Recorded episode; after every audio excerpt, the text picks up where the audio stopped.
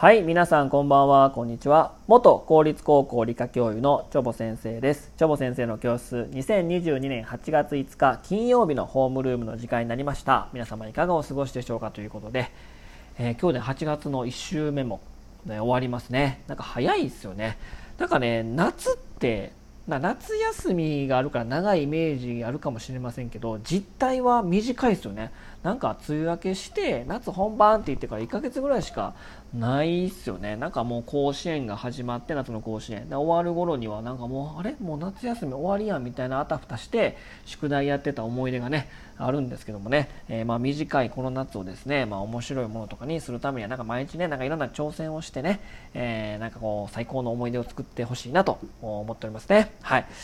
ということで、えー、今日のお話に行きたいと思います。今日のお話はですねトンボの目はすげえよっていう話をですね、えー、したいと思います、えー、目です。目の話。で、まあ、我々まあえっ、ー、と目あの光がですね伝わってですね、まあ、目に入ってきた光を認識していろんな色とか輪郭とかを、まあ、認識してるわけなんですね。で、まあ、ちょっと詳しい話になりますが目に入ってきたこの光、まあ、光は波で伝わってきますから目に入ってきた光っていうのは、えーと目の中の網膜って呼ばれるね膜状のものなんですけど網膜の光受容細胞網膜に光を受容する細胞が2種類ありましてそれで認識しております。でそれで電気的な刺激に変換されて、えー、と神経と視神経を通って脳まで行ってですね、まあ、大脳で視覚を生じてるわけですけどもおまあどあの我々動物っていうのは、まあ、光の強さとか、まあ、色を感じるわけなんですね。そういった感じでね。で光受容細胞にはさっきも言ったように2種類ありましてえ微妙な光を感知できるけど色は感知できない肝体細胞。暗くなると輪郭は分かるけど色は分かんないですよね。その時肝体細胞が働いてるんだけど、まあ、色は分かんないけども非常に感受性に優れている肝体細胞と明るいところで色を感知できる錐体細胞の、まあ、2種類があるわけですね。でこの錐体細胞では色センサーとして機能する、まあ、オプシンタンパク質と呼ばれるものがあります。視覚物質ですね、まあ、オプシンって呼ばれるものなんですけど、えー、それで特定の色を認知することができます。さっきも言ったように光は波で伝わってきてその波の幅を波長と呼んで単波長短い波長だと青色に見える。で長い波長だと赤色に見えるんですけどもその波長の微妙な違いを認識して色っていうものを感じてるわけなんですね。で我々人は青と緑と赤に対応するオプシンがあって3種類のオプシンを持ってるわけなんですね。えー、ブルーグリーンレッドこのいろんな色の要は混ざり合いとか微妙な違いで色を表現して認識してるという感じなんですね。オプシンが3種類持っております。はい。レッド、グリーン、ブルー、3種類。覚えましたかな？覚えましたかね？我々は錐体細胞の中に、えーと、オプシンがあって3種類の色を認識していると。いうことなんですね。あと赤外線とか紫外線とかそれは、えっと、青色の外要短い波長のことを紫外線で、えー、長い光のことを赤外線と呼ぶんだけどそれはまあ見えないので要は可視光線と呼ばれてその範囲内の波長しか、まあ、300後半ぐらいから700前半のナノメートルの波長しか見えないんだけど、まあ、それを見えない青色を紫外線とか見えない赤色を赤外線と呼んだりしてるわけなんですけどもそれも3種類のオプシンを持っているということなんですね。はい、でここでですねトンボの登場になるんですけども、えー、産業技術総合研究所の二橋亮主任研究員と深津武馬首席研究員らがですね、まあ、トンボのオプシンの数を、えー、まあ、遺伝子解析とかで調べたらですね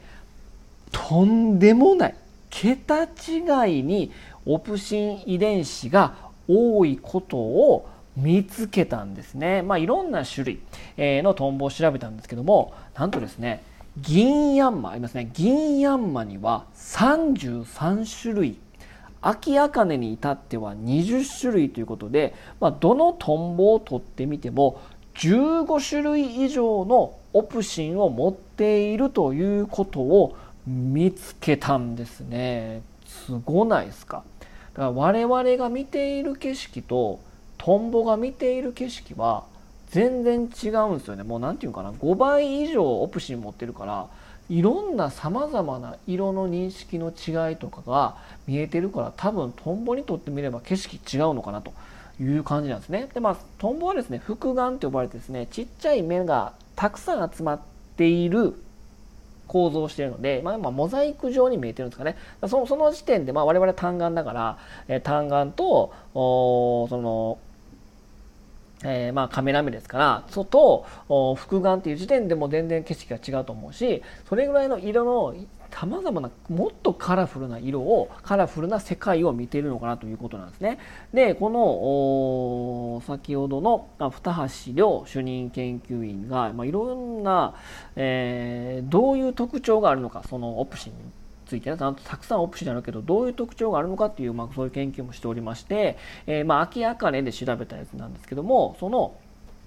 まあ、複眼ありますよね。たくさんつぶつぶ、まあ、目のがたくさん集まった複眼で、えっと、背中側のところには、えー、紫外線とかえ、青緑色要は300ナノメートルから500ナノメートルの短波長によく反応しているっていうこととあと腹側お腹側の方の複眼では紫外線から赤色赤色までの幅広い波長に応答してるとかっていうことであのあと幼虫の時は、えー、また違ったえー、波長のタイプオプシンを持ってるってことで成長段階によって見る色も違うしあと複眼のその場所背中側とお腹側の複眼で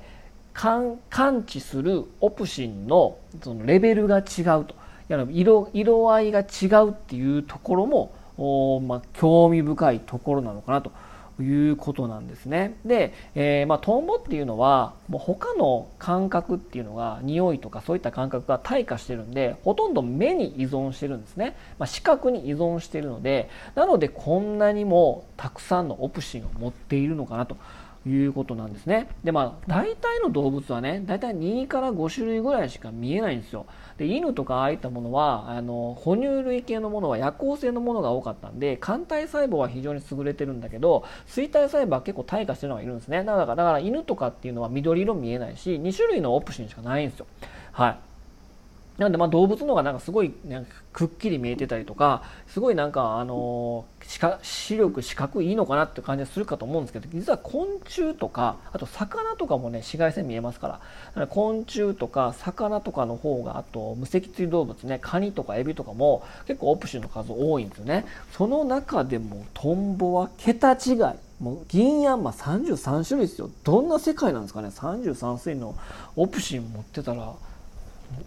わからんね。我々3種類しかないから、銀ヤンマがどんな色を見てるのかもう全く表現のしようがないし、多分その光を浴びたところで見えない、表現できない、わかんないっていう感じなんですよね。ということで、えー、まあこんなにたくさん持ってるのはまだな、なんでこんなにたくさん持ってんのっていうのは、なかなかまだまだその研究の余地があるっていうことで、えー、まだまだわからない部分もあるらしいんですけども、まあ、我々よりの見ている景色ではない景色が